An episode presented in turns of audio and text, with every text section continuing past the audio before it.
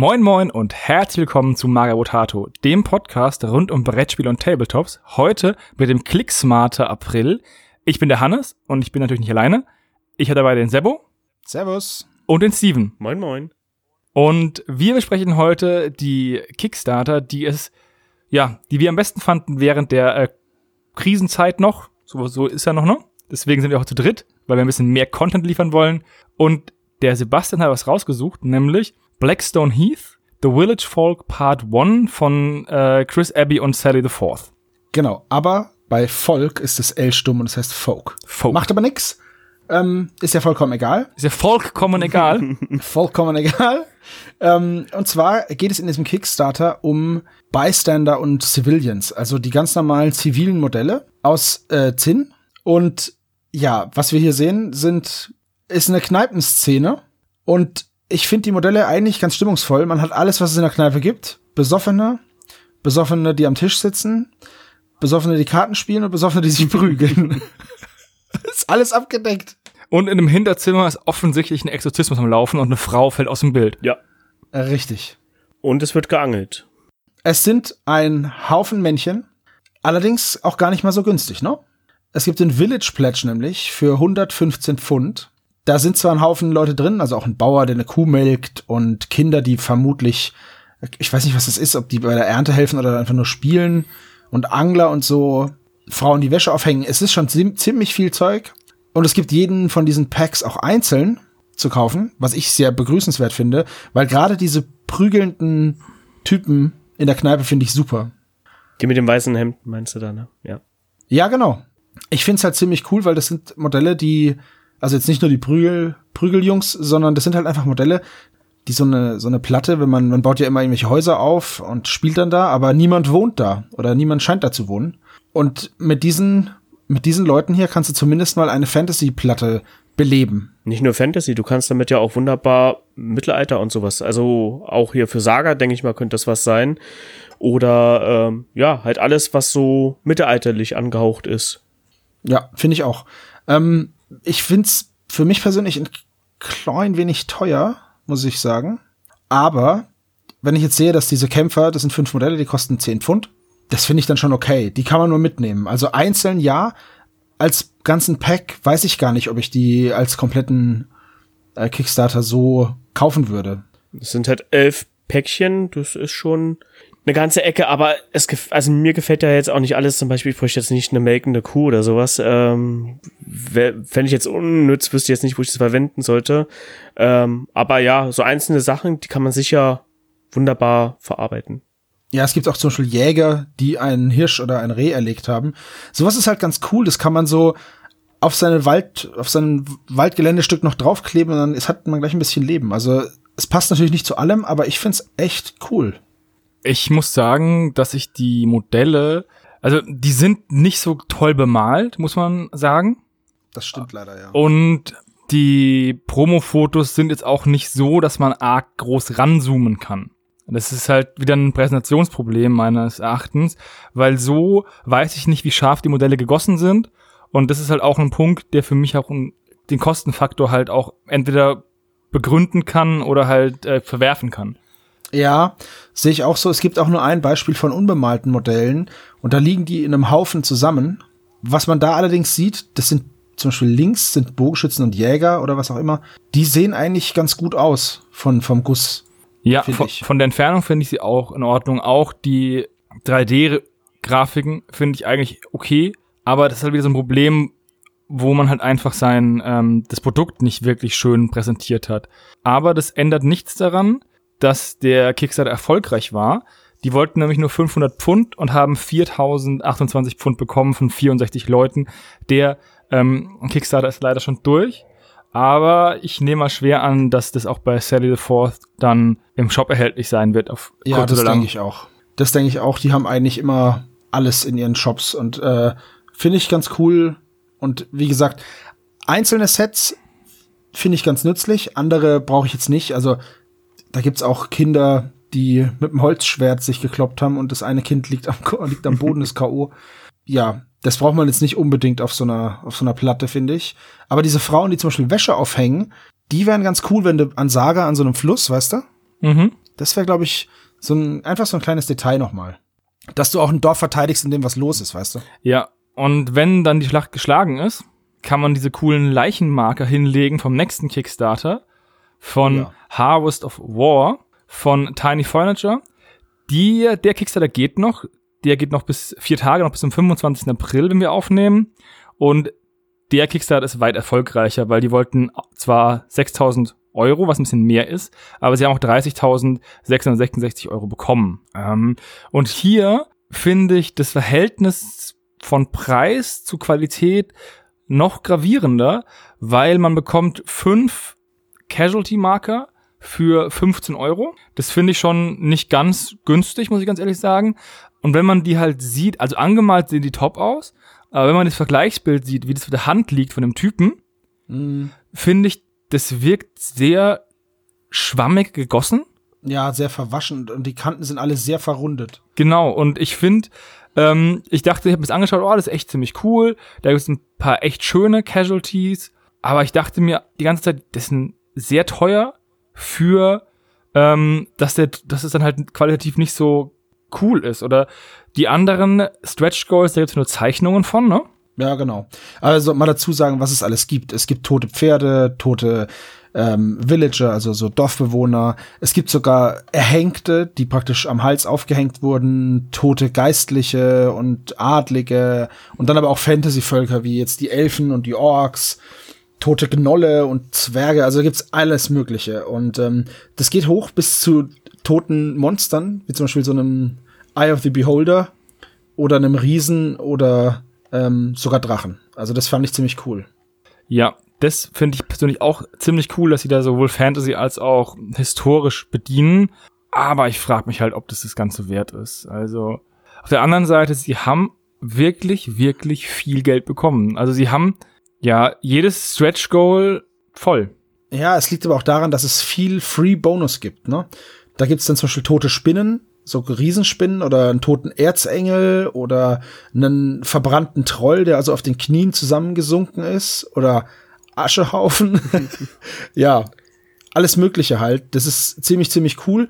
Es gibt dann auch noch so diese typischen, diese typischen Schlachtfeldbesucher, die danach kommen, wenn die Schlacht rum ist, nämlich Hunde und Krähen. Die waren da auch noch umsonst mit dabei oder Ratten.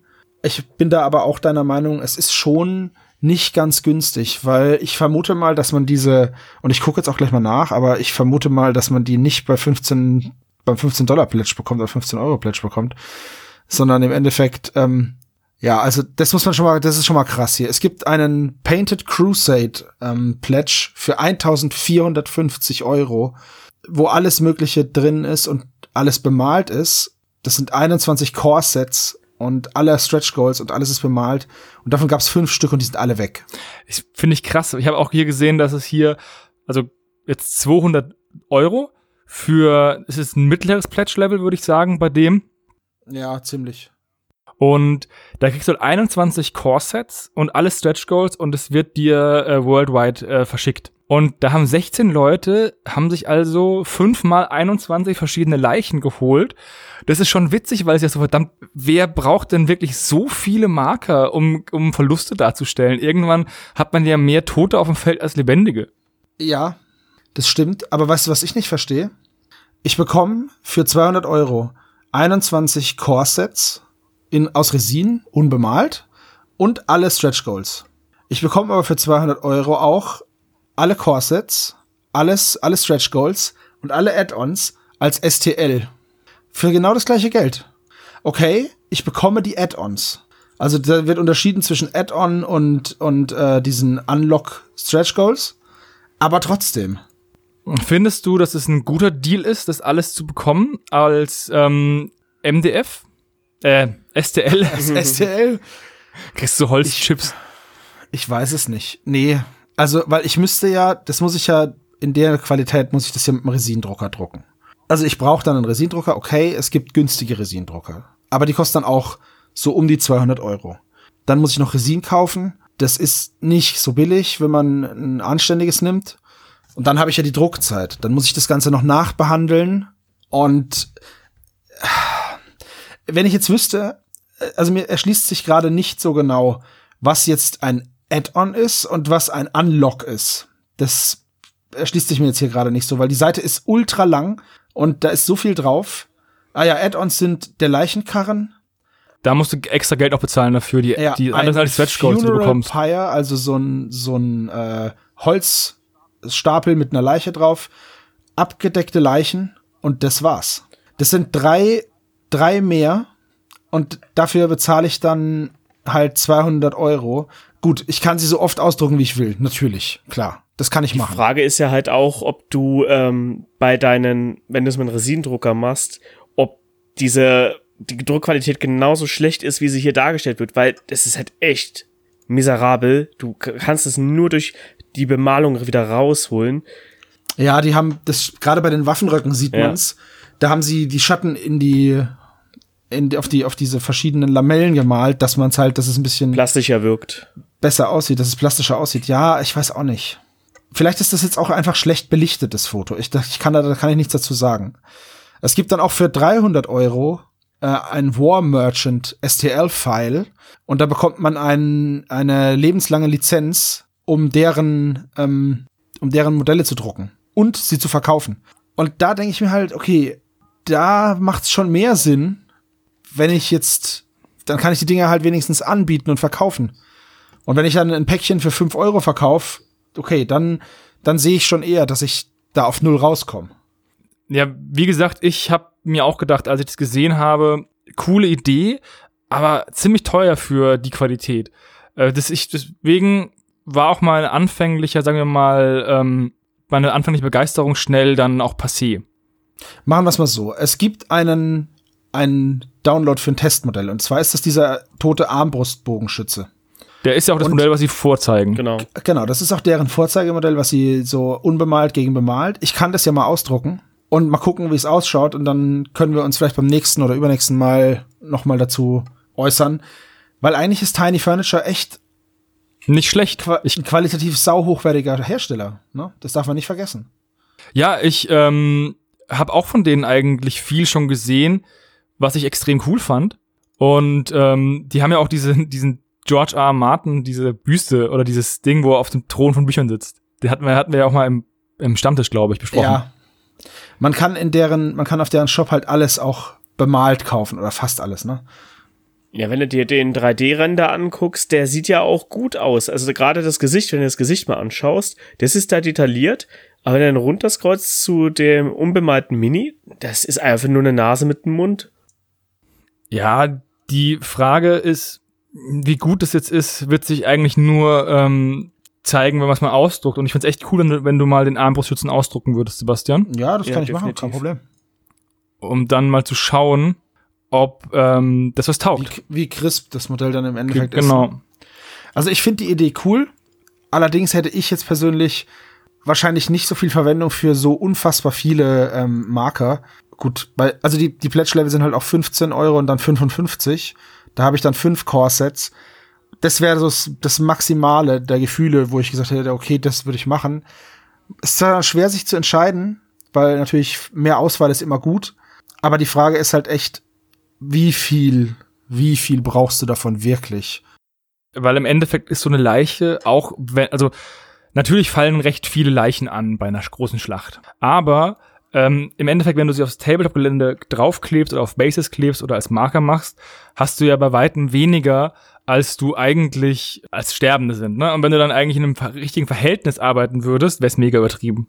Also was man halt, das wäre natürlich auch mal ziemlich krass, wenn du jetzt, sag ich mal, ein Rank-and-File-Spiel hast und im Endeffekt dann, okay, es fallen fünf Leute aus der Reihe und ich leg dafür dann fünf Marker auf Space, weißt du? Und dann sterben die so weg und dann hast du halt im Endeffekt so ein, und legst sie dann dahin, wo sie gestorben sind. Das wäre schon mal ganz cool. Wir haben das mal gemacht vor 15 Jahren oder so, dass wir die erschossenen Modelle bei 40k haben liegen gelassen. Und da hat man dann gesehen, wo die Killzones waren. Das war ganz lustig, aber halt auch anstrengend. So mit drüber manövrieren und so, ne? Ja, mega unnötig eigentlich. Ja, total. Der nächste Kickstarter, den wir besprechen, den hat der Steven rausgesucht. Nee. Und das ist seit langem wieder mal ein Fantasy-Football-Team. Wir hatten ja vor ein, zwei Jahren so eine richtige Schwemme, wo wir eigentlich in jeder Kickstarter-Ausgabe einen hatten oder zwei hatten. Das ist jetzt nicht mehr so. Jetzt sind Fantasy-Football-Teams echt selten geworden. Aber wir haben wieder eins rausgesucht und zwar Artemis Maidens, ähm, Fantasy-Football-Team. Der Kickstarter geht auch noch sechs Tage bis zum 26. April. Der ist auch schon gefundet. Die wollten 6000 Euro und haben 7066, also gar nicht mal so viel mehr, als sie brauchen. Steven, warum hast du ihn rausgesucht? Zuallererst habe ich ihn rausgesucht, weil es äh, natürlich Fantasy Football ist und ähm, ich dafür mich nach wie vor begeistern kann. Und ich finde es vor allem halt cool, äh, die Figuren sind sehr schön dynamisch, die Frauen sind jetzt nicht so übersexualisiert, die Posen sind cool. Ähm, ich finde das eigentlich einen fairen Deal. Du kriegst für, warte, lass mich kurz gucken, 69 Euro, kriegst im Prinzip schon ein volles Team und ja, äh, kriegst es dann auch im Dezember geliefert. Das Ganze ist dann aus Resin. Ja, gefällt mir. Vor allem, dass auch gemischt ist. Es sind nicht nur Frauen, sondern auch Kerle. Vor allem dieser eine Spieler mit dem Spiegel, ich weiß gar nicht, welche Rolle der haben soll, äh, sieht der Narziso. Ja, genau. sieht halt mega ulkig aus. Also ähm, einerseits sehen sie halt so bieder ernst aus, die Frau mit ihrem Kampfgesicht äh, und so, und dann hast du diesen Schönling da, der anscheinend ein Sklave oder sowas mal war mit seinem Halsband da. Äh, schon lustig. Ja, der hat auch Narben auf dem Rücken, ne? Stimmt, ja, jetzt sehe ich es auch. Äh, es gibt bei jedem Modell gibt's noch mal so eine 360-Grad-Ansicht, wo sie sich dann drehen. Ist auch schön präsentiert, muss ich sagen. Und da sieht man halt, dass die Männer alle Sklaven sind. Die haben alle so eine Schelle um den Hals. Ähm, bis auf den einen, der aussieht wie He-Man. Acteon. Ich habe das erstmal Aceton gelesen. Ich habe da die ganze Zeit Aceton gelesen und dachte mir, was für ein dummer Name. Und dann bin ich vorhin noch mal alle Kickstarter durchgegangen und dann habe ich gelesen, ah, der heißt ja eigentlich Aceton, der heißt ja Acteon. Und, und der Paris, der hat auch kein, äh, auch keine. Der heißt bestimmt Paris, weil das nämlich auch eine Figur aus so, der griechischen äh, ja, Mythologie wow, ist. Wow, das war jetzt gerade voll der No-Brainer. Oh Mann. Die Frauen finde ich aber echt super. Also, die sind echt cool gemacht und die sehen auch echt fies aus teilweise. Also diese Arachne zum Beispiel oder die Io. Junge, Junge, wenn du die von denen erwischt wirst. Ja, vor allem, sie sind auch mal gescheit gepanzert, ne? Also, ist ja auch sowas. Ja, ja die rennen halt nicht im Kettenbikini ja. rum, ne? Sondern Außer jetzt, wenn er so einen Runner hast wie die, oh Gott, Molpa nee, Molpadia. Ja. Die, gut, ist ein bisschen weniger geschützt, aber ist halt ein Runner. Klar, die bauen nicht so viel Schutz, die müssen halt flink sein. Aber, was man halt sieht, ist, die Frauen sind übelst die Muskelbiester, ne? Die haben, die haben genauso Muckis wie die Kerle. Das finde ich echt ja. cool. Gefällt mir ganz gut. Ja, da stellt es mir immer wieder die Frage, wie schön die am Ende dann auch aussehen, weil das sind ja alles nur 3D-Render. Ja, genau. Ähm, wobei, wenn ich mir den Anbieter anschaue, ich glaube, die haben schon vermehrt von diesen ähm, Dingen rausgemacht, rausgebracht von den Fantasy Football Teams, wenn ich mich nicht täusche. Und dann könnte man ja mehr oder weniger auf deren Qualität gucken. Oh nee, die haben erst drei created. Dann habe ich sie mit einem anderen spanischen Hersteller von, von ähm, Fantasy Football Teams verwechselt. Ja gut, die Spanier haben es ja eh mit Fantasy Football, also die sind da ja, ja. ganz groß drin.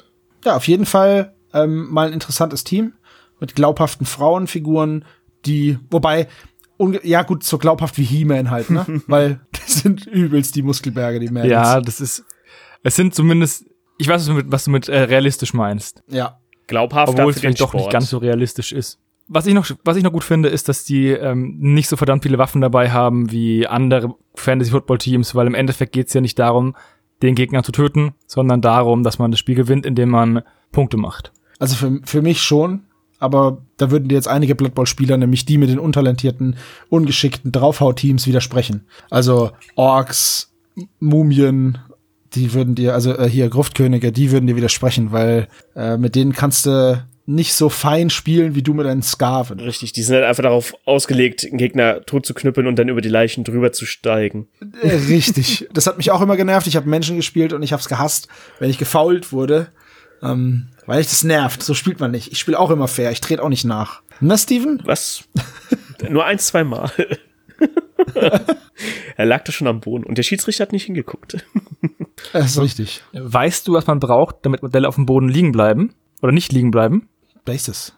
Ja.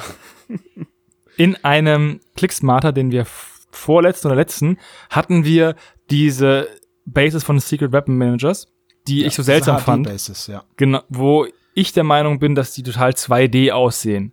Ähm, die haben ja erst einen Versuch gestartet, dass du einen Dollar pledged, sozusagen in den Pledge Manager kommst und da dein Kram zusammenstellst. Aber anscheinend hat dieses Konzept nicht funktioniert und die haben jetzt ein neues Konzept auf die Beine gestellt.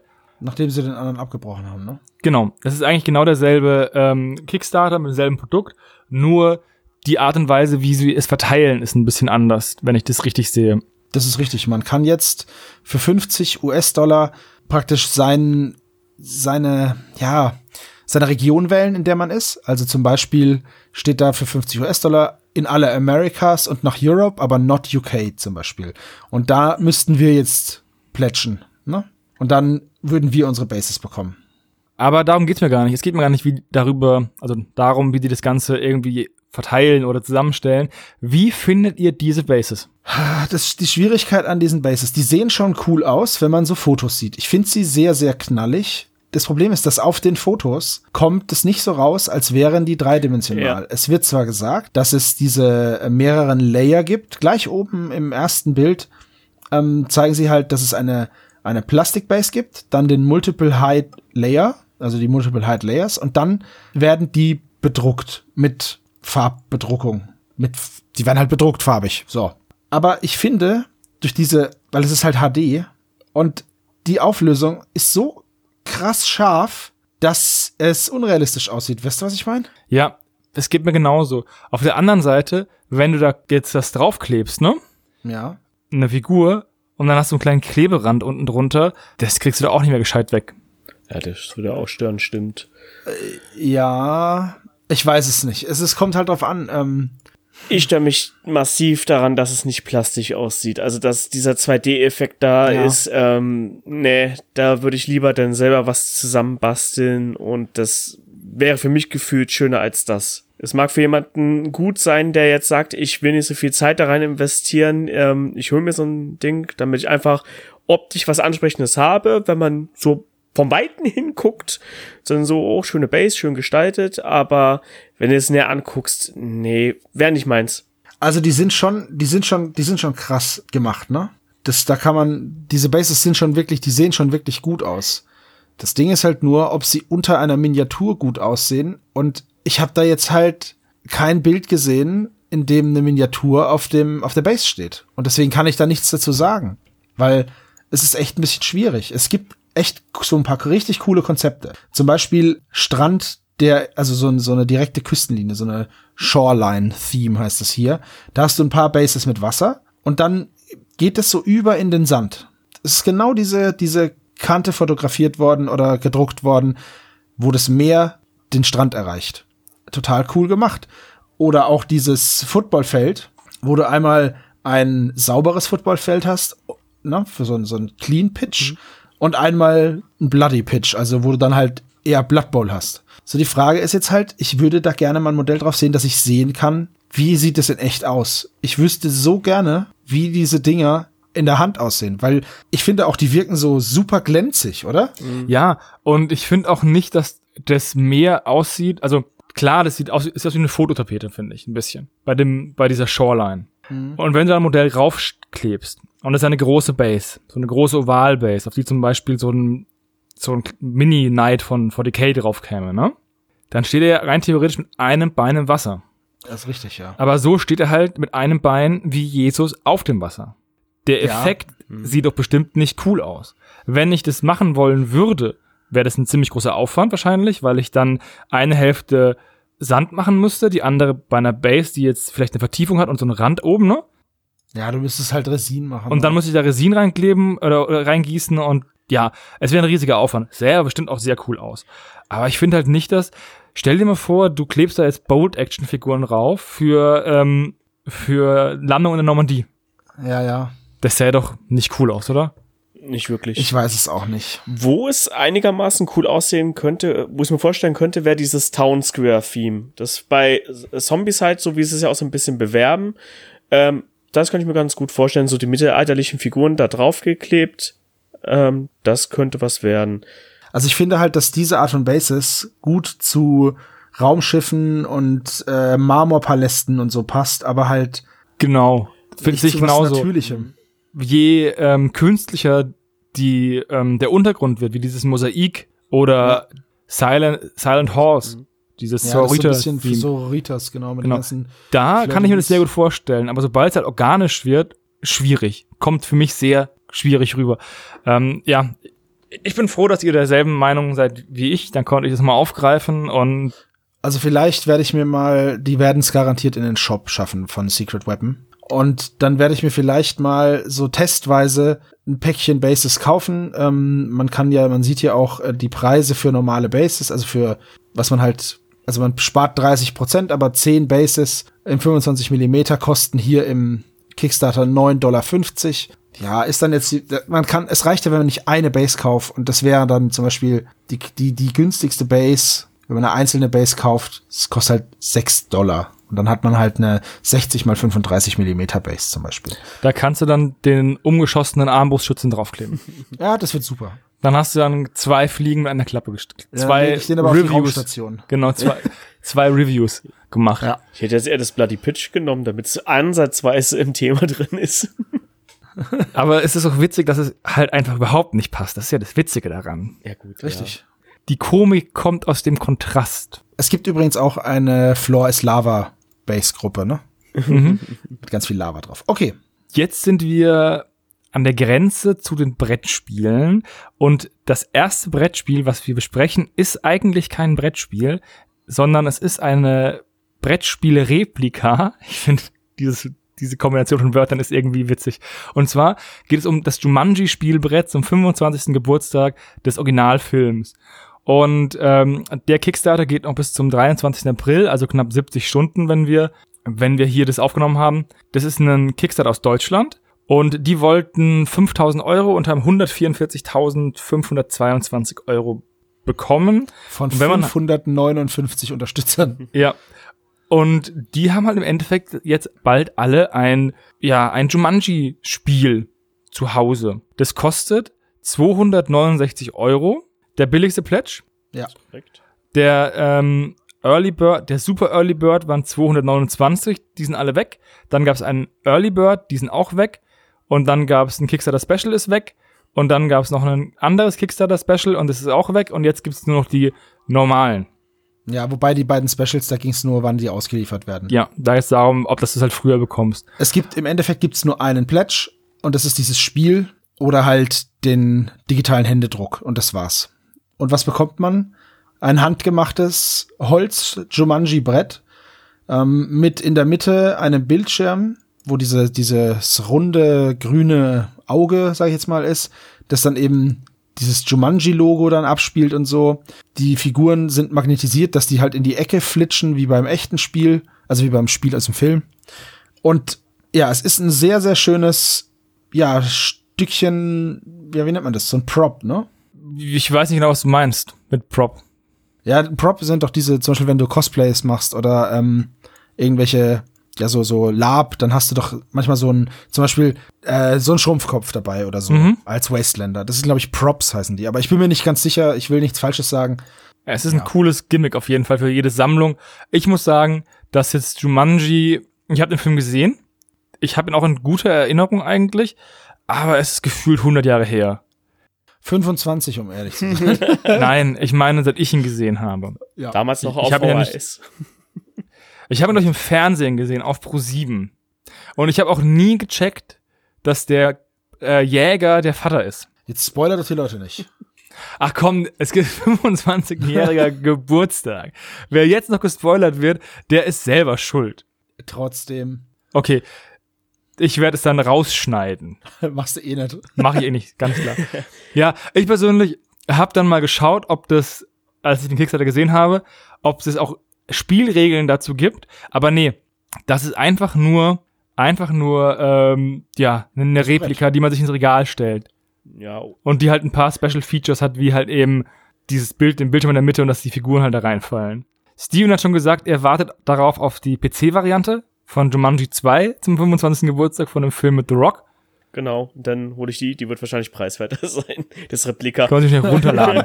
der Download, der nix, der nicht startet. nee, aber gut, was kannst du mit dem Ding hier groß machen? Du könntest Mensch ärger dich nicht spielen. Äh, viel mehr se- sehe ich jetzt nicht, was die hier groß machen könntest. Die Nachricht in der Mitte ist immer dieselbe. Ich glaube, das ist dieser Spruch, den sie dann sagen, ähm, wo sie in diese Spielwelt reingesogen werden. Ich hab's jetzt aber auch nicht mehr so ganz im Kopf. Ähm, insgesamt ist es sehr schön gemacht, äh, sehr detailverliebt. Ähm, ja, das mit den Magneten, das kennt man ja auch aus dem Film, wo die Figuren runterfallen und dann starten sie im Prinzip dann da schon. Also ist das Spiel schon gestartet. Ähm, und auch das mit dem Display, dass da so ein Raspberry Pi, glaube ich, ist da hinten dran gestöpselt. Ist schon ziemlich cool, was sie da auf die Beine gestellt haben. Aber wäre mir das Geld jetzt nicht wert? Oder ich würde sagen, dann will ich es lieber selber bauen, damit ich wirklich sagen kann, ich habe so ein Unikat. Ähm, und das habe ich selber gemacht. Wenn ich das schon nicht wirklich spielen kann, sondern einfach nur angucken, dann hätte ich doch lieber was, wo ich sagen kann, das habe ich gemacht, um jetzt mal wieder das vom Sebastian aufzugreifen, da ein Cosplayer, äh, der das dann selber gebaut hat und stolz drauf sein kann, was er da erreicht hat. Ja, ist schon Es ist halt ein sauteures Sterumchen. Ja. Ja, Im aber gut, Endeffekt. da dürfen wir nicht viel dazu sagen. Wir haben auch sauteure Sterumchen, die sind halt aus Plastik. Gut, man kann damit spielen. Das stimmt Ja. schon. Unsere haben Regeln. Das Ja, ist das ein kleiner Fall der Unterschied. Aber ich persönlich fand die Idee auch ziemlich cool und ich würde gerne mal sehen, wie das dann, also fertig aussieht. Es gibt Bilder davon, ich meine im Original. Mhm. Einfach mal so wirklich in der Hand Ja. halten und Genau. schauen, wie es ist. Das Also es wird nicht ganz leicht sein, ver- vermute ich mal, ne? Nee. unwahrscheinlich. Wir haben aber noch ein richtiges Brettspiel. Und zwar hat der Steven Deranged rausgesucht. Genau, die Range habe ich rausgesucht, weil ähm, ich fand den Ansatz ganz gut. Man liest ja sonst immer so ab ein Spieler oder ab zwei Spielern. Hier ist es, du brauchst wirklich drei Spieler, damit du das spielen kannst. Ist für drei bis sechs Spieler. Das Interessante dabei ist, du spielst miteinander, aber auch gleichzeitig gegeneinander. Du bist in so einem ja, in so einem Ort gefangen, so ein bisschen Silent Hill-mäßig habe ich mir das jetzt so vorgestellt, wo du äh, versuchen musst zu entkommen und du musst mit den anderen zusammenarbeiten, aber einer von den anderen, oder weiß nicht, vielleicht können es auch mehrere sein, ist ein Verräter mit dabei. Und den musst du halt auch gleichzeitig entlarven. Hat so ein bisschen was von äh, Terror in Terrorist Town. Ähm, aber ich finde es eine interessante Idee. Ich finde schade, dass der Kick, ne, ist kein Kickstarter, das ist bei spieleoffensive.de, ist schon leider abgelaufen. Hat 18.955 Euro gesammelt, 8.000 hätten sie gebraucht. Hätte ich gerne mitgemacht. Ist leider schon rum, aber wird man bestimmt irgendwo kaufen können und dann würde ich das auch holen. Ich habe mir die Regeln auch mal angeschaut. Also die haben dann, die geben mir sehr tiefen Einblick in die Spielmechanik in dem Spiel. Vielleicht auch ein bisschen zu spezifisch in dem Video, wo ganz spezielle Mechanismen hervorgehoben werden. Aber ich finde die Idee auch irgendwie witzig, aber mir gefallen die Artworks nicht so. Also ich finde den Comic-Stil, der gefällt mir nicht ganz so. Gerade von der Map, muss ich ganz ehrlich sagen. Echt?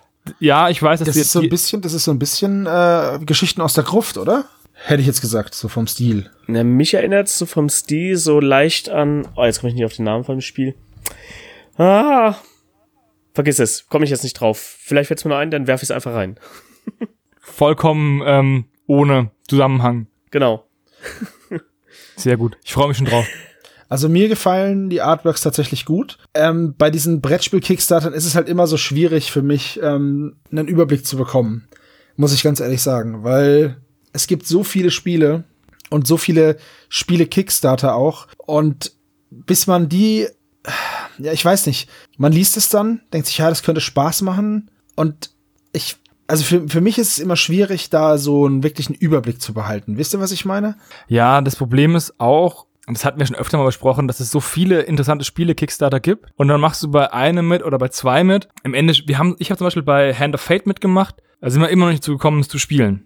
Nee, es liegt noch verpackt in unserer Taverne äh, und wartet darauf, endlich gezockt zu werden. Ja, die Sache ist aber auch immer die, wenn du halt dich triffst und dann wirklich sagen möchtest, man will halt ein paar Bierchen trinken und casual game, dann nimmt, greift man halt auch eher zu den Spielen, die man schon kennt, mit Ja, denen man klar. gute Erfahrungen hat, wo nicht einer zwei Stunden die Regeln vorlesen muss und am Ende hat man sich an einer wichtigen Stelle geirrt und deswegen kann einer nicht gewinnen, obwohl er seine Taktik dann darauf ausgelegt hat und am Ende sind alle irgendwie ein bisschen angepisst. Ja, ich weiß, was du meinst. Ähm, man neigt dann halt dazu, Spiele zu spielen, die man schon kann. Genau. Das ist ja bei uns auch so. Bei uns kommt dann jedes Mal entweder Winter der Toten oder Game of Thrones auf den Tisch, weil wir es halt können schon. Und dann wird es Wobei halt Game of gespielt. Thrones auch so ein Spiel ist, was ewig dauert. Richtig, und es zerstört Freundschaften. Aber das muss ja auch so sein, ähm, zumindest bei Game of Thrones. Das zerstört Familien. ich find's trotz, also man muss ja auch mal was Neues probieren und ich finde, das ist halt ein interessantes Konzept, vor allem mit diesem Verräter, äh, den zu entlarven. Das hat so ein bisschen was aus von Secret Hitler. Alle Spiele, in denen es Verräter gibt, in denen bin ich saugut und Hannes nicht so wirklich gut. Und Ich bin einfach zu vertrauensselig. Und am ich, Ende ist er immer so total enttäuscht von mir. Ich bin halt einfach kein Mensch, der davon ausgeht, dass alle Menschen böse sind. Ja, ich ja auch nicht, aber irgendwie bist du dann immer der Böse. Ich kann halt saugut fieses spielen. Ich, also ich weiß noch dieses, dieses Winter der Totentrauma. Das wirst du noch lange mit dir rumtragen, vermutlich. Am Ende hat niemand gewonnen. Am Ende hat halt einfach niemand gewonnen und alle waren hab, enttäuscht und es war gelacht. sehr kalt an dem Tag, obwohl es 30 Grad hat und wir im Garten gespielt haben. Aber ich darüber will ich jetzt nicht reden. Es war so super. Nee. Ja gut, also ähm, Brettspiel-Kickstarter, die sind meistens richtig gut aufgemacht, aber es muss schon wirklich eine Idee sein, die ich vorher noch nicht gesehen habe, dass ich da einsteige. Und selbst dann, wir hatten ja auch mal überlegt, ob wir nicht mal bei diesem asymmetrischen H.G. Wells mitmachen, ne? Mhm. Aber selbst da haben wir ja dann am Ende uns nicht aufraffen können. Ja, das Ding ist halt zum Beispiel, ich habe auch drüben noch ein Spiel, das heißt Battle Arena Show. Das ist so ein Tower Defense. Da sind Miniaturen dabei, die sind gar nicht mal schlecht. Das habe ich schon ewig. Wir haben es noch nicht einmal gespielt. Es ist halt einfach, ja, aber das liegt, da sind wir selber schuld. Das liegt ja nicht am Spiel. Nee, aber das liegt am Überangebot. Mag sein, aber deswegen kannst, ja, aber es hat ja jeder das Recht, was zu machen. Das Problem ist halt, dass es so zersplittert. Ne? Ich verbiet's denen ja auch nicht, aber das ist halt der Punkt. Stimmt schon. Jetzt haben wir auch einen, den Brettspielblock abgedeckt für heute. Und jetzt haben wir einen recht großen 3D-Druckblock. 3D-Druck ist halt, wie gesagt, der, äh, das Fantasy Football von 2019 und 2020. Der Sebastian hat den Town Builder Unlimited rausgesucht. Auch ein deutsches Projekt. Habe ich gleich am ersten Wort im Video gehört, weil der hat dann doch einen deutschen Akzent, der Sprecher. Die wollten 1000 Euro und haben 124.374 Euro. Der Kickstarter geht jetzt noch 17 Tage, also noch bis zum 8. Mai. Sebastian, um was geht's denn da? Also, es geht natürlich wieder mal um STL-Dateien, aber da ist ein sogenannter Custom Creator dabei, mit dem man dann seine ganzen Sachen sich zusammenbasteln kann und das fand ich ziemlich cool. Also, es gibt halt einzelne Bauteile, die man so zusammenwursteln kann, um dann halt Sets zu drucken. Also so, digitales Lego? Äh, ja, hätte ich jetzt, also ich habe es so verstanden. Ich nämlich auch. Ist ja, und deswegen, ich, das ist einfach, ja. Ist das in einem separaten halt, Programm denn oder läuft das äh, über? Ah, das ist Custom, das nennt sich Custom Creator, okay. also bei den. Ja, ich schaue mir gerade das Video an. Es sieht so schon nicht schlecht aus, was du da, was du da machen kannst. Äh, übrig, äh, ermöglicht dir halt sehr viel Freiheit beim Gestalten von den Sachen. Du kannst halt deine eigenen Häuser bauen aus Elementen. Ja. Das ist im Endeffekt, wenn man, wenn man früher bei den Wrestling-Spielen gerne stundenlang einen Charakter gebaut hat, so wie ich, dann ist das jetzt das Gleiche.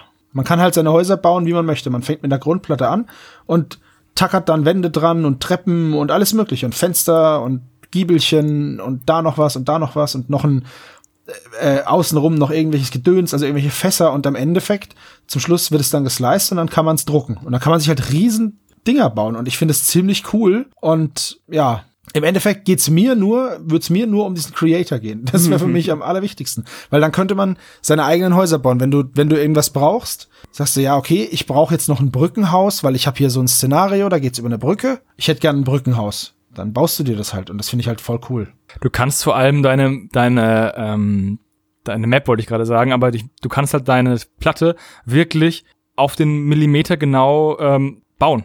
Weil du einfach sagen kannst, ich möchte jetzt hier dieses Haus bauen und dieses Haus muss diese Ausmaße haben, damit es halt da reinpasst. Es, was ich cool finde bei dem Projekt ist, dass die ein Open Beta haben von dem von diesem Creator Tool. Da kannst du einfach ähm, den Link anklicken auf deren auf der Kickstarter Seite kannst da das ausprobieren. Und die haben auch einen Discord-Server, wo man sich mit Fragen an sie wenden kann. Das finde ich auch ziemlich cool. Das finde ich ziemlich cool. Die haben auch schon ein paar Sachen unlocked, ne? Also so ein paar freigeschaltet, so Treppenhäuser und äh, Fenster, die man, also so, oh, das nennt sich hier Hollow Windows, also wo man halt noch eine Fensterscheibe von oben durch so einen Schlitz reinstecken kann, dass es halt noch cooler aussieht. Mhm. Und natürlich das obligatorische Klohäuschen gibt's auch. Na, ich hoffe mal, dass sie ordentlich Stretch Goals freigeschaltet haben. Immerhin haben die den 124-fachen Wert, den sie eigentlich haben wollten, überschritten. Ja, die, da gibt's schon richtig, richtig viel. Auch noch neue Texturen und so, ähm, Gärten und Zäune und alles Mögliche. Das, Inneneinrichtung. Das Coole, also die Frage ist halt, wie kompatibel ist es mit anderen STL-Files? Könnte ich da jetzt zum Beispiel bei einem anderen Kickstarter, den wir jetzt hier haben, den wir hier vorstellen, mitmachen und kann dann diese STL-Fragmente damit reinziehen? Das denke ich nicht. Das kann ich mir nicht vorstellen. Ich glaube, dass es für dieses Programm gemacht ist und ähm, dass du da draus dann was baust. Aber ich glaube, auch hier sind schon die Möglichkeiten echt fast unbegrenzt. Also solange man halt in dem Fantasy-Szenario bleibt, natürlich. Ne? Das ist ja jetzt eine Fantasy-Stadt. Ich kann mir aber durchaus vorstellen, dass, nachdem das jetzt hier so ein durchschlagender Erfolg war, dass die ähm, auch noch andere, ja, Settings bedienen werden. Und dann könnte man einen richtig geilen Setting-Mashup machen, weil wer sagt denn, dass es bei Fantasy bleiben, also wenn man vielleicht ein paar Sci-Fi-Elemente mit einbaut, dass es nicht auch cool sein könnte? Genau, es gibt, es gibt so, bei 130.000 Euro ähm, haben sie schon so eine Sneak Preview hier irgendwie. Da gibt es äh, ein neues Texturenpack und das ist Steampunk. Oh, das ist also, richtig cool. Noch 17 Tage und äh, die 130.000 sind in greifbarer Nähe, weil es fehlen davon nicht mal mehr 6.000 Euro und ich prophezeie mal, dass das kommen wird. Das Ganze ist übrigens Open Lock kompatibel. Das sind so, das ist so ein Verbindungssystem für Dungeons mit so, mit so Laschen und so kleinen Klemmerchen. Das ist natürlich cool, da kannst du richtig schöne Riesen-Dungeons aneinander rein und so. Ja, genau, und auch verschiedene Ebenen mhm. bauen halt. Ach ja, und die Community stimmt ab, was für Programme, also was für neue Texturen rauskommen. Also die geben anscheinend mehrere zur Abstimmung, wenn eins freigeschaltet ist. Und dann kannst du halt in der Community abstimmen für dein Favorite. Und vielleicht bekommst du es dann auch. Das ist auch ziemlich cool. Das könnte auch ein Projekt werden, was ein bisschen größer wird. Also ich meine jetzt nicht ein einmaliges Kickstarter-Projekt, sondern so eine richtige Marke, wie jetzt Modular Dungeon von Michael Martin geworden ist. Ja. Also zumindest die Jungs, die das ähm, Think Big, ne? Also wie dieses ja. und der Erfolg gibt ihnen auch recht. Also der die Pledges gehen von 18 Euro, da bekommt man dann diesen Town Builder Unlimited, darf bei den Umfragen mitmachen und bekommt diese Basic Sets ähm, bis zu 54 Euro, wo man dann alles hat im Endeffekt. Alle Premium Sets, alle Basic Sets, darf alle bei überall mitmachen, hat diesen Town Builder Infinite.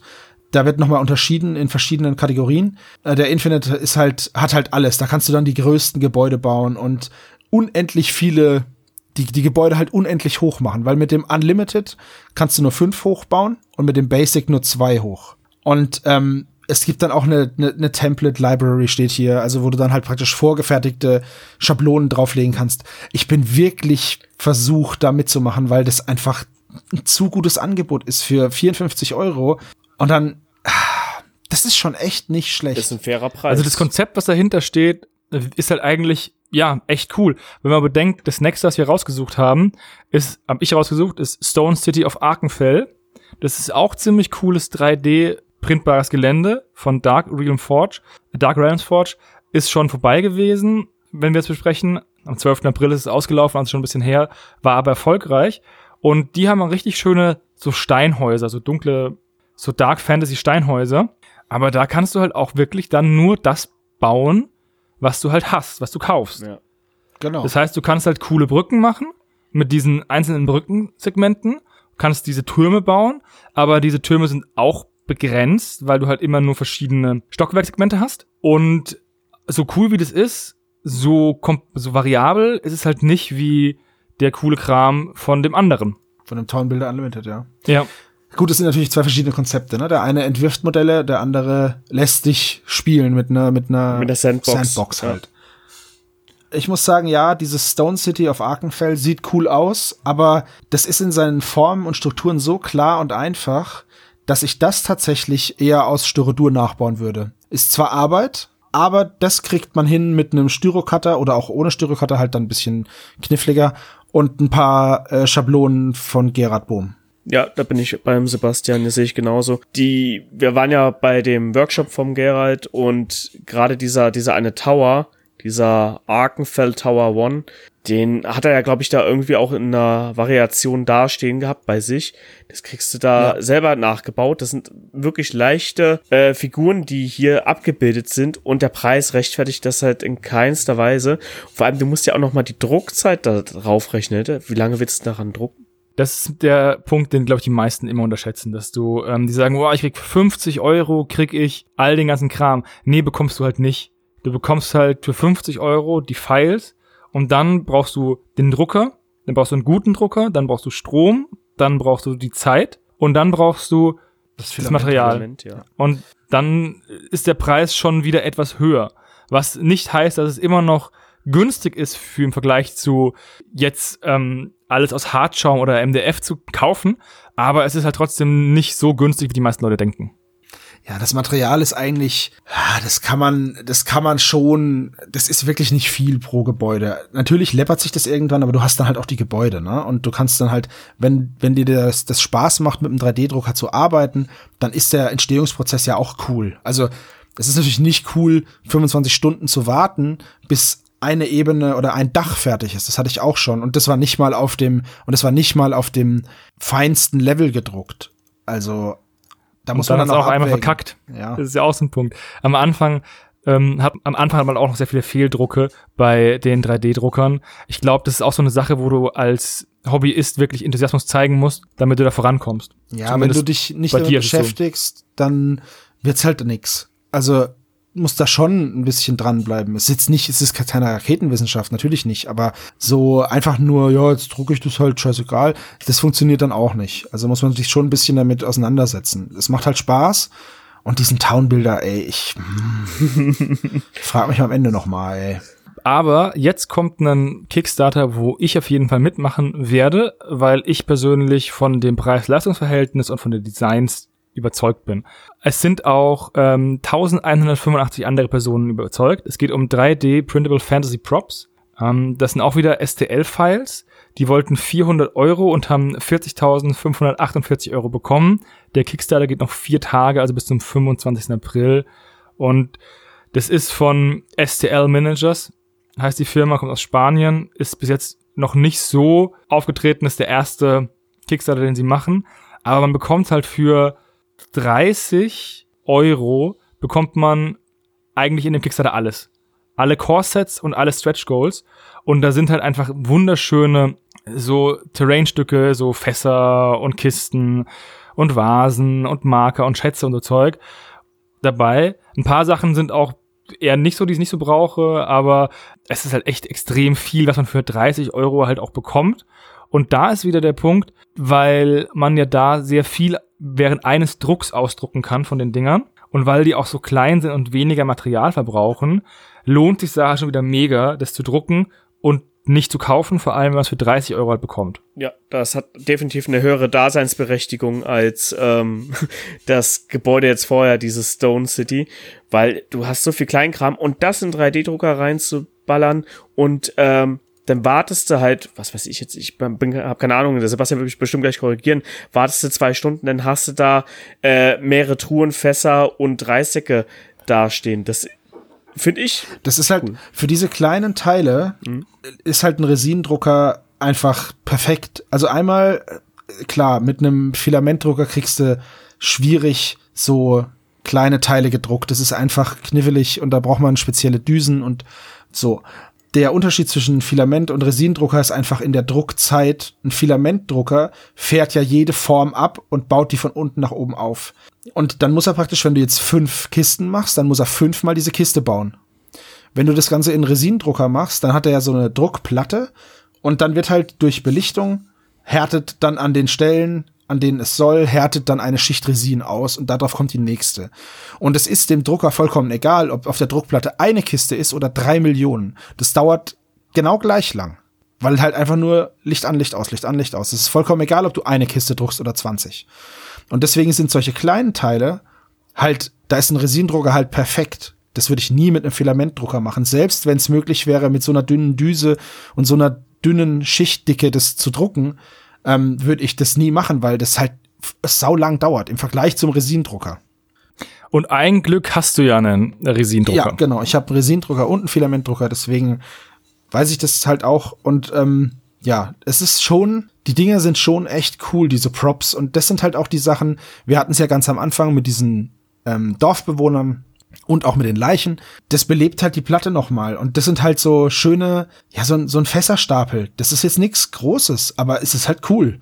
Und was ich dann hier wieder schön finde, es gibt auch abgedeckte Fässer und Kisten. Das finde ich zum Beispiel wieder total schön, weil sind wir mal ehrlich, das ist immer das Problem. Man kann Kisten und so alles selber basteln, kein Problem. Aber ab einer gewissen Größe wird's schwierig und auch mit Stoffdarstellungen wird's immer schwierig. Da gibt's dann die Möglichkeit, das mit Tempotaschentüchern zu machen oder mit ähm, Küchenrolle oder mit Bleifolie oder mit. Aber es ist immer schwierig.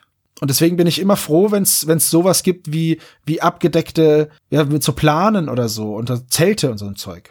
Ich finde die meisten Optionen, die, die man da machen kann, die du beschrieben hast, ich finde die auch nicht schön, beziehungsweise die wirken nicht so, wie sie wirken sollen. Sie wirken halt, man sieht halt, dass es ähm, ein Taschentuch ist oder ein Stück Stoff, weil es halt so grob ist. Es ist natürlich fein für uns Menschen, aber es ist halt grob für 28 Millimeter. Deswegen ist es hier besser, das dann zu drucken, meiner Meinung Ja, nach. ja, das stimmt. Man müsste halt mal sehen, wie es wirklich äh, gedruckt aussieht, weil so sieht's für mich erstmal aus, als ob das alles so Ränder wären. Oder sind da welche wirklich gedruckt? Nee, das ist alles, das sind alles Ränder. Ja, das müsste man halt mal sehen, aber was man so sieht, sieht echt schön aus. Auch diese, dieser, diese Bäckerei, die, die- Ja. die ganzen, äh, äh, das Gebäck da drauf, das ist so detailverliebt, sieht echt schön aus. Und da sehe ich so für so kleine Sachen so einen Drucker dafür, bevor man da in kleiner Pfützelarbeit sich das selber zusammenbastelt, das macht sicher auch Spaß, aber hier kannst du es halt, wenn du eine große Platte oder sowas hast, kannst du sehr viel schneller deine Platte mit Leben äh, einhauchen, ja. Ja, genau. Vor allem, es gibt halt auch so Fackelhalter, ne? Gibt's ja auch in dem, in dem Kickstarter. Jetzt willst du halt deine Straßenbeleuchtung so machen, dann brauchst du davon 30 Stück. Dann sehen 30 Stück immer unterschiedlich aus, weil das kriegst du ja nie auf, ein- ne? Hier druckst du es einfach aus, hängst es hin. Das ist ein Gegenstand, der auf der Platte identisch immer wieder vorkommen kann. Und ja, ist einfach super. Ja, und das Schöne ist, sie sind noch nicht am Ende der Fahnenstange angekommen. Es gibt noch Stretch Goals bis zu 50.000 Euro. Es gibt noch ein, es gibt noch Bäume, dann gibt es einen Thron, dann gibt es noch einen Karnival und dann gibt es die drei Fragezeichen Justus, Peter und Bob. So sehe ich das. Ja, es Nee, dann gibt es was Mysteriöses. Ja, genau. Bei 50.000 dann. Ja, und ähm, wie gesagt, es sind noch, es sind noch ein paar Tage, vier Stück an der Zahl und 40.500 Euro sind erreicht. Ja, sieht fast so aus, als würdest du da mitmachen, Hannes, ha? Ja, ich werde wahrscheinlich mitmachen. Das ist bis jetzt der Beste. Und 30 Euro. Also, du machst mit und ich überweise dir das Geld, weil die Files müssen ja eh an dich gesendet werden. Okay. Das machen Ja, wir so. gut. Das, ich habe nicht überlegt, aber das macht, alles andere macht ähm, keinen, keinen großen Sinn, dass ich dann deine E-Mail-Adresse angebe und so Zeug. Da habe ich, das wirkt alles zu kompliziert. Das heißt ja, wenn du die Kreditkarte dann eh schon locker hast, dann kannst du auch direkt den Townbuilder mitbestellen. Alles andere würde keinen Sinn machen. Ja, ist Stimmt. richtig. Kriegst du dann Rabatt bestimmt. Genau. Ja, aber es ist einfach, es ist einfach schwierig, dem zu widerstehen, weil diese, diese Dateien, die brauchen ja keinen Platz. Die hast du in einem Ordner und es ist einfach ein total angenehmes Gefühl, wenn du sagst, okay, ähm, ah, ich bräuchte jetzt eigentlich noch eine für das Modell, da wär, ich fänd's cool, wenn ich da eine Flasche an den Gürtel kleben könnte irgendwie. Ich habe aber keine. Dann drucke ich mir halt zehn Stück aus, mach eine dran und schmeiß den Rest in eine Kiste fürs nächste Mal. Das ist Und einfach schmeißt den total- Rest weg, weil ich so reich bin. Nein, aber es ist einfach total angenehm, so in den eigenen vier Wänden, gerade momentan halt, Ja. seine, ja, sein Material und seine, seine, sein Lager aufzufüllen, sage ich jetzt mal. Also manche nennen es Pile of, Sh manche nennen es Pile of Shame. Ich nenne das Ganze halt ein gut sortiertes Lager. Es ist ja auch so, dass es nichts Schlimmeres gibt, wie du möchtest was machen, ein Projekt vorantreiben und dann stellst du fest, ah, ich habe jetzt das nicht oder ich habe diesen Sekundenkleber nicht, aber hat der Teddy vorne zu.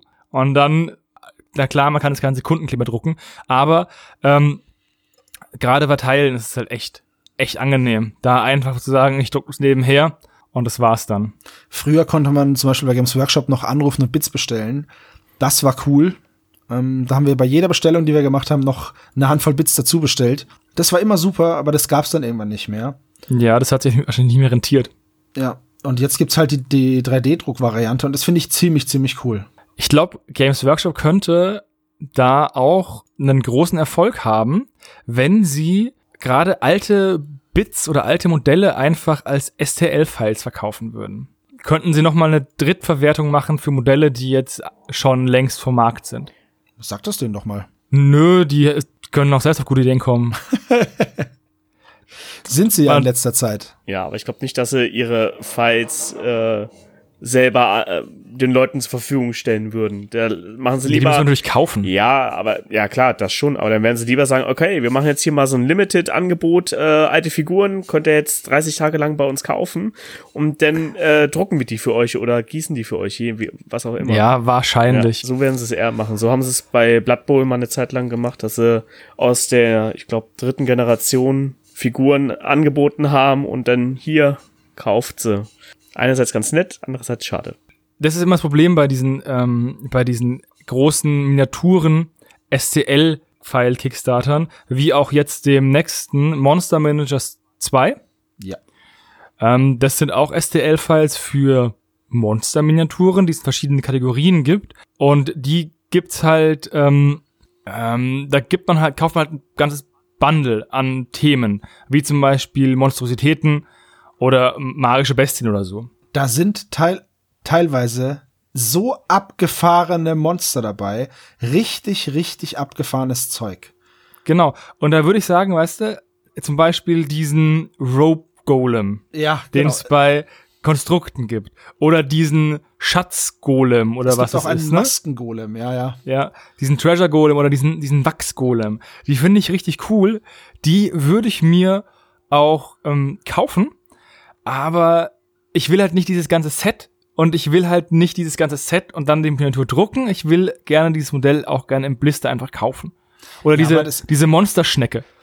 Na, ich sag mal so, du hast halt die Möglichkeit, diese Modelle, pass auf, diese Modelle so zu kaufen und oder herzustellen und dann zu verkaufen, ist einfach ein Riesenaufwand.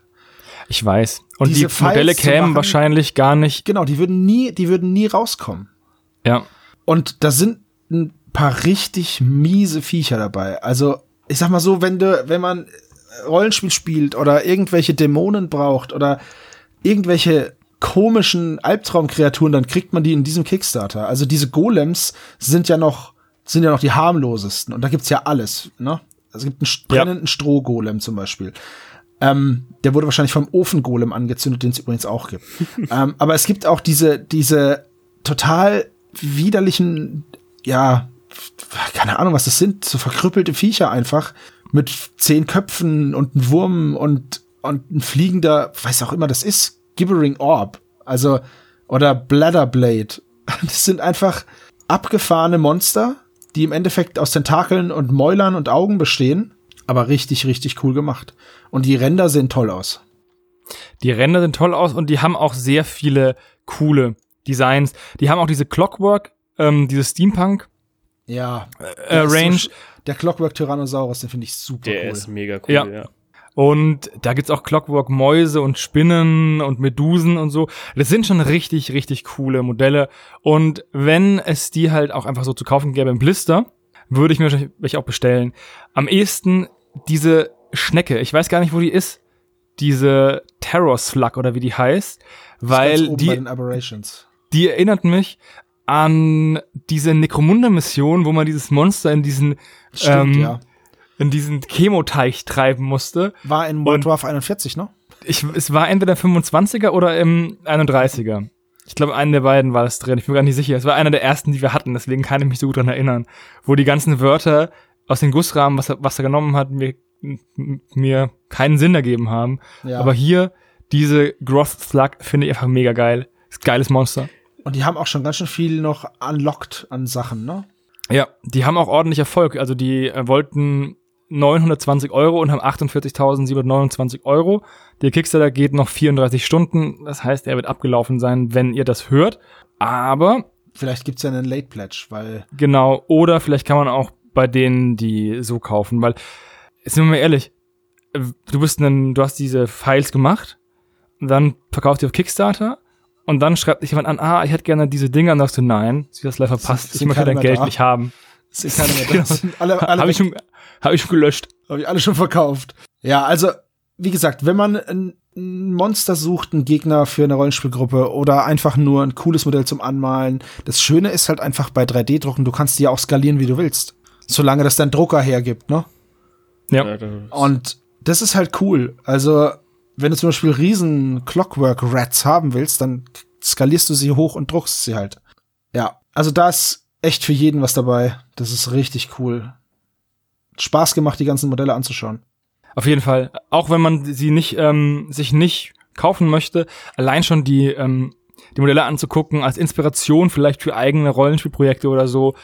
So ein Rope Golem, ich finde einfach mega witzig und stell dir mal vor, du lässt eine Gruppe gegen diesen Rope Golem kämpfen und alles, was er macht, ist die ganze Zeit die Charaktere zu umschlingen und ja. zu verstricken und dann zu würgen.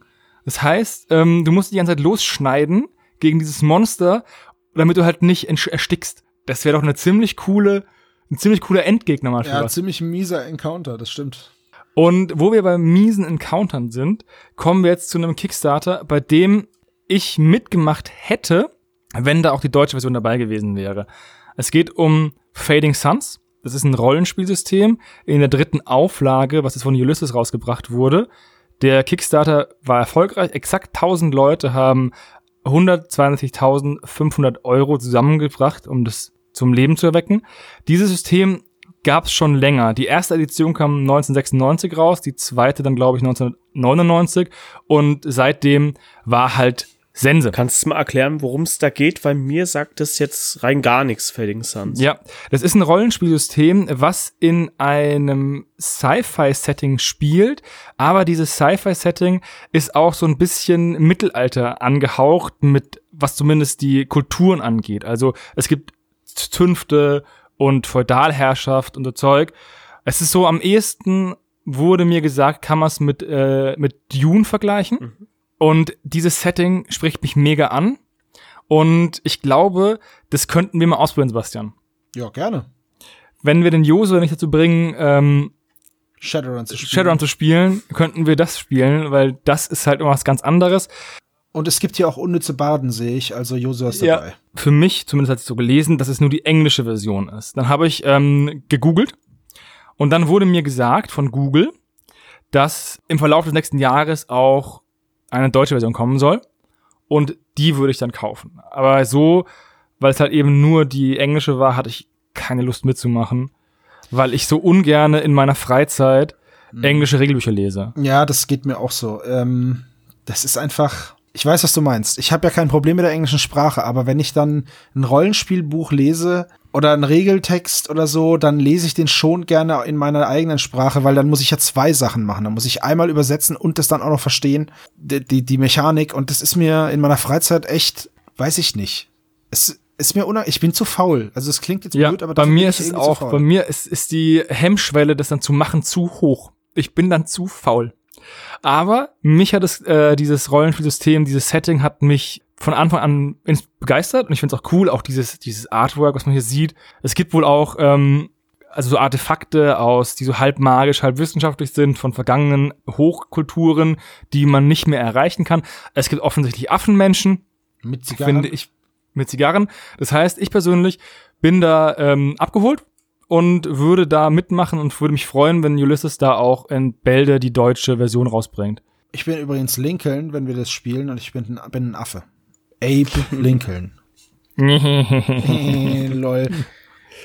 Wie gesagt, da habe ich echt überlegt, ob ich mitmachen möchte. Habe ich dann dagegen entschieden und warte die deutsche Version. Also ich bin dabei, wenn du das spielst oder wenn wir das spielen. Sofort. So, das war ähm, kurz mein Kickstarter zum Ende. Jetzt kommen nur noch äh, eine, was ich rausgesucht habe, und ein oder zwei What the fuck Kickstarter. Genau. Du hast gesagt, ähm, ich soll doch die Idee GW plätschen, dass sie das machen sollen. Und ich sage zu dir, mach's doch selber mit dem. Ja, gut, also wir haben hier, das nächste ist ein Kickstarter, Forgotten Chapters, leider schon abgelaufen. Da ging es um Reinheitssiegel und im Endeffekt kauft man hier Transfer-Sheets, also Decals. Und zwar, Reinheitssiegel sind ja überall an den Games Workshop Modellen. Nur, man muss die immer irgendwie selbst beschriften. Mhm.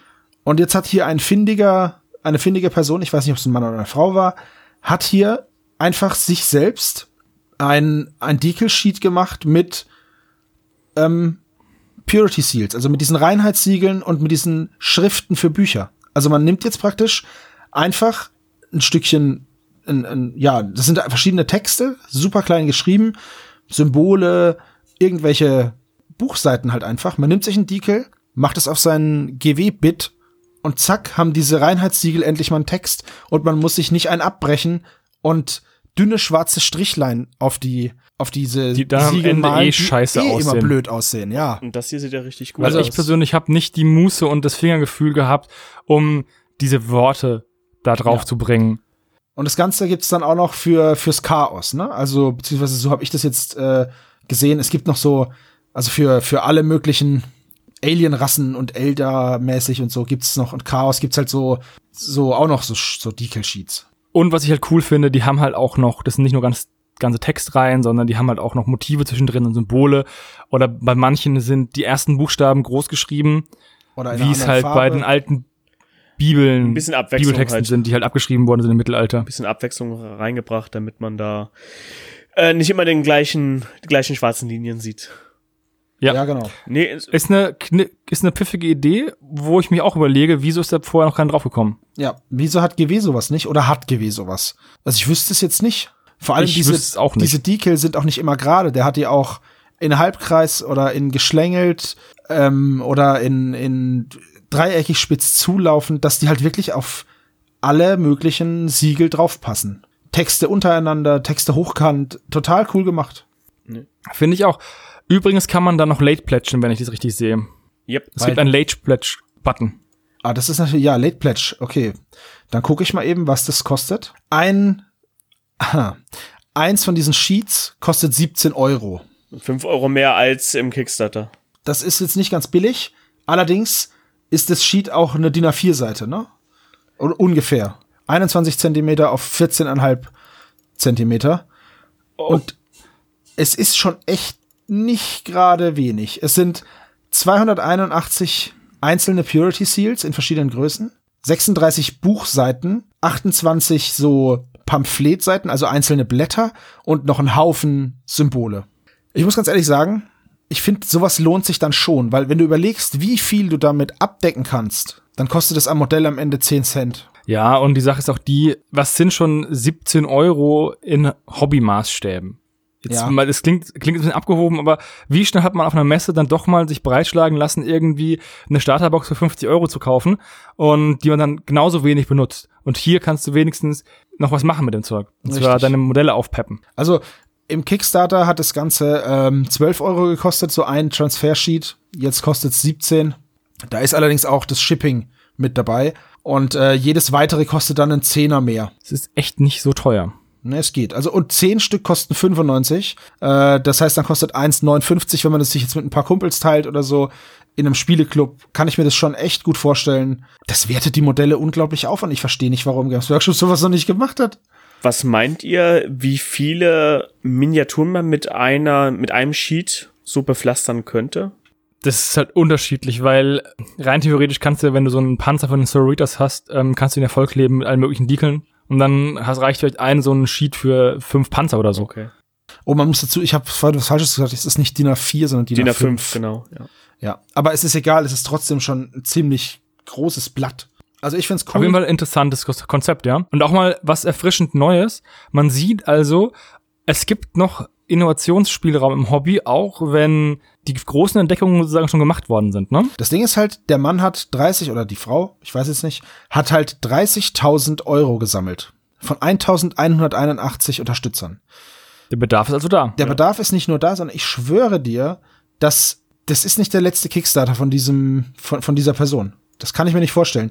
Weil du das wirklich, das ist ja jetzt hier nur für die menschlichen Völker und sagen wir mal die, ja, die, die, die Chaos-Jungs noch und da ist vielleicht noch ein bisschen was von Elder oder so oder Orks, aber das kann man auch noch für alle möglichen anderen. Das lässt sich auch für, für Fantasy, äh, für Sci-Fi machen. Und zwar alle, alle diese ganzen ähm, Monitore, Bildschirme, genau. weißt du? Auf jedem Bildschirm, auf jedem Visor. Mit so grüner Schrift. ja, grüne Schrift oder auf diesen Handscannern, die es bei den Space Marines gibt oder auf Die keine Ahnung, du kannst das ja, du kannst das alles mit diesen Decals voll tackern und ja, ich finde das sehr sehr clever und ich bin mir sicher, dass das nicht das letzte Mal war, dass äh, dass es dieses dass es so ein Projekt gab.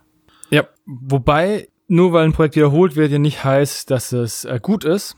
Weil nämlich der eine hier, der Adam David, hat nämlich auch schon die zweite Inkarnation der Space Apes, Rise of the Monkey Gangs, rausgebracht. Und die hast du ja auch rausgesucht. Ja. Hauptsächlich, um mich darüber lustig zu machen, wenn ich es richtig sehe. Naja, nicht um mich darüber lustig zu machen, weil immerhin ist der Kickstarter erfolgreich.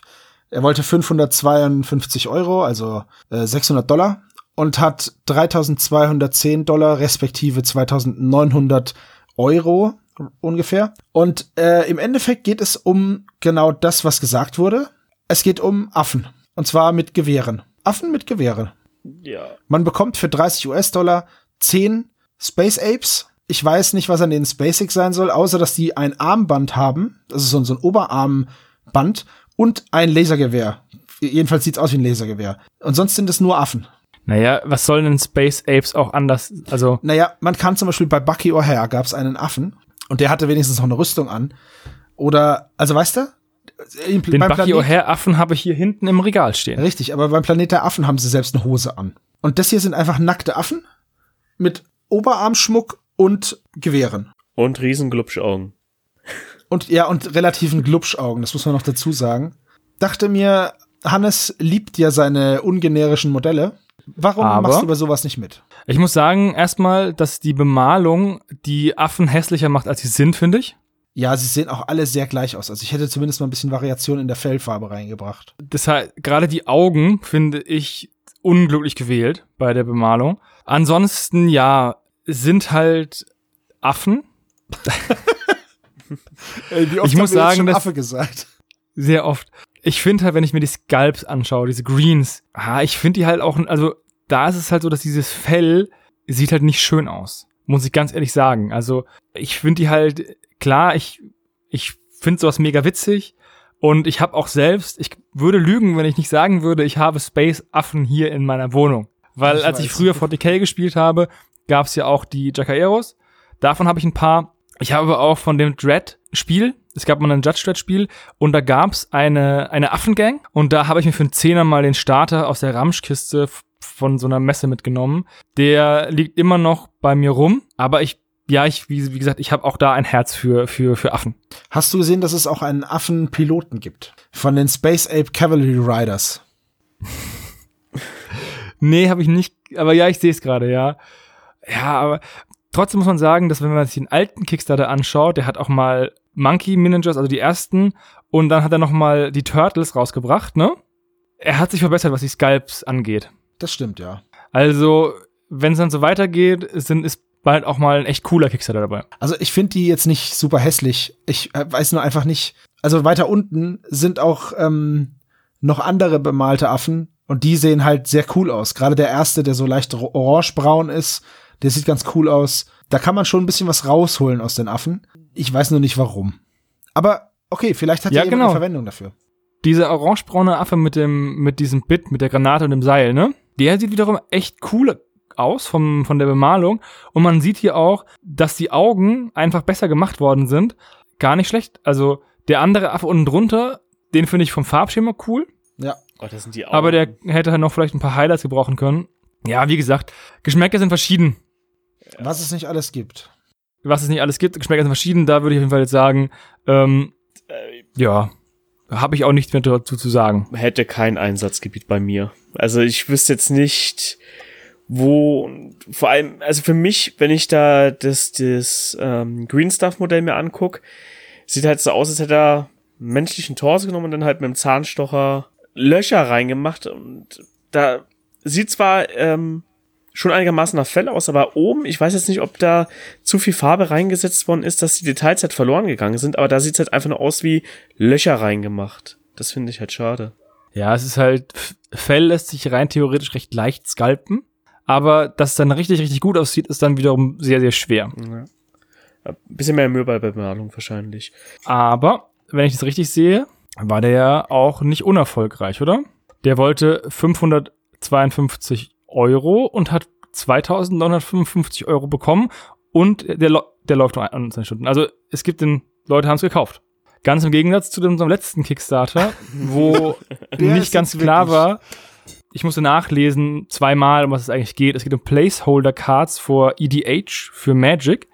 Was ist denn EDH? Und- Ein Format, wo man jede Karte nur, glaube ich, einmal benutzen darf pro Deck. Mhm. Ich bin mir gar nicht sicher, weil ich nicht so tief drin bin. Wenn mich, wenn es jemand besser weiß, bitte in die Kommentare damit. Auf jeden Fall hat der schreibt er in seinem Text, dass er auch jede Karte nur einmal hat, aber er verschiedene Decks hat und ähm, er dann immer eine Platzhalterkarte in das Deck tut, in dem die eine Originalkarte, die er besitzt, gerade nicht drin ist. Diese Platzhalterkarten, Rohlinge, verkauft er halt. Ja. Und das ist eigentlich schon alles. Im Endeffekt hat man hier weiße Karten mit zwei grauen Balken und einem ganz kleinen äh, Balken unten in der Ecke für die für die Lebensanzeige, für die Lebenspunkte bei den Magic Karten. Ne? Der obere Balken ist für den Namen und die Mana-Kosten. Der mittlere Balken ist für die Art des Spruches, ob das jetzt eine Kreatur ist oder ein, ein Spontanzauber, was auch immer. Und das Kästchen unten rechts ist für die Lebens- und äh, Angriffspunkte. Und ich verstehe nicht, was der Quatsch soll. Ja, vor allem, wenn du halt einfach ähm, einen Platzhalter brauchst, dann kannst du auch einfach ein Stück Papier In eine Kartenhülle. ausschneiden Ja. oder du legst halt einfach, du hast halt dein, du hast dann dein, dein Deck, dein Deck hat jetzt vielleicht noch 45 Karten anstatt 60 Karten und man legst halt einen Zettel rein, diese 50 Ka 15 Karten fehlen und dann stehen die Namen drauf.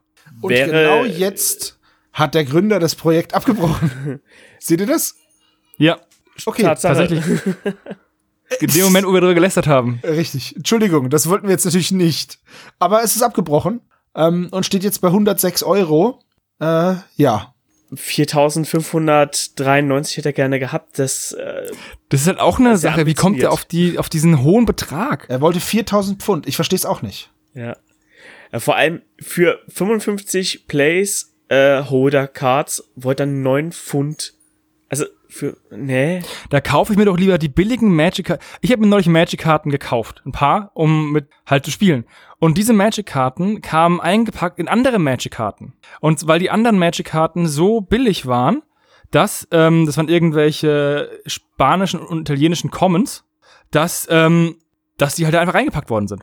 Das heißt, wenn du dir Magic-Karten kaufst, bekommst du Magic-Karten extra. Und die Magic-Karten kann man dann ja auch beschriften als Placeholder. Wäre auf alle Fälle sinnvoller als das. Und vor allem kostengünstiger wahrscheinlich. Dementsprechend verstehe ich nicht genau, was der Sinn und Zweck ist. Aber egal. Wurde abgebrochen, kam nicht an. Ja, also ich, wie gesagt, ich habe es nicht ganz verstanden. Vielleicht spiele ich nicht kompetitiv genug Magic, aber ich verstehe sowas wirklich nicht. Leere Karten, A Set of blank customable, customizable cards. Ich verstehe es nicht. Ja, wir werden es sicher noch nie erfahren. Aber das war jetzt die Aufnahme für den Clicksmarter April. Ich bedanke mich beim Sebastian und beim Steven. Gerne, gerne. Und wir müssen jetzt noch ein paar Kickstarter unterstützen, ne? Ja. Ja, und wir hören uns dann bestimmt bald wieder im Stammtisch oder im Clicksmarter oder vielleicht auch bei Ultra Quest. Wir werden sehen. Teaser. Adieu. Bye Bis zum bye. nächsten Mal. Ciao.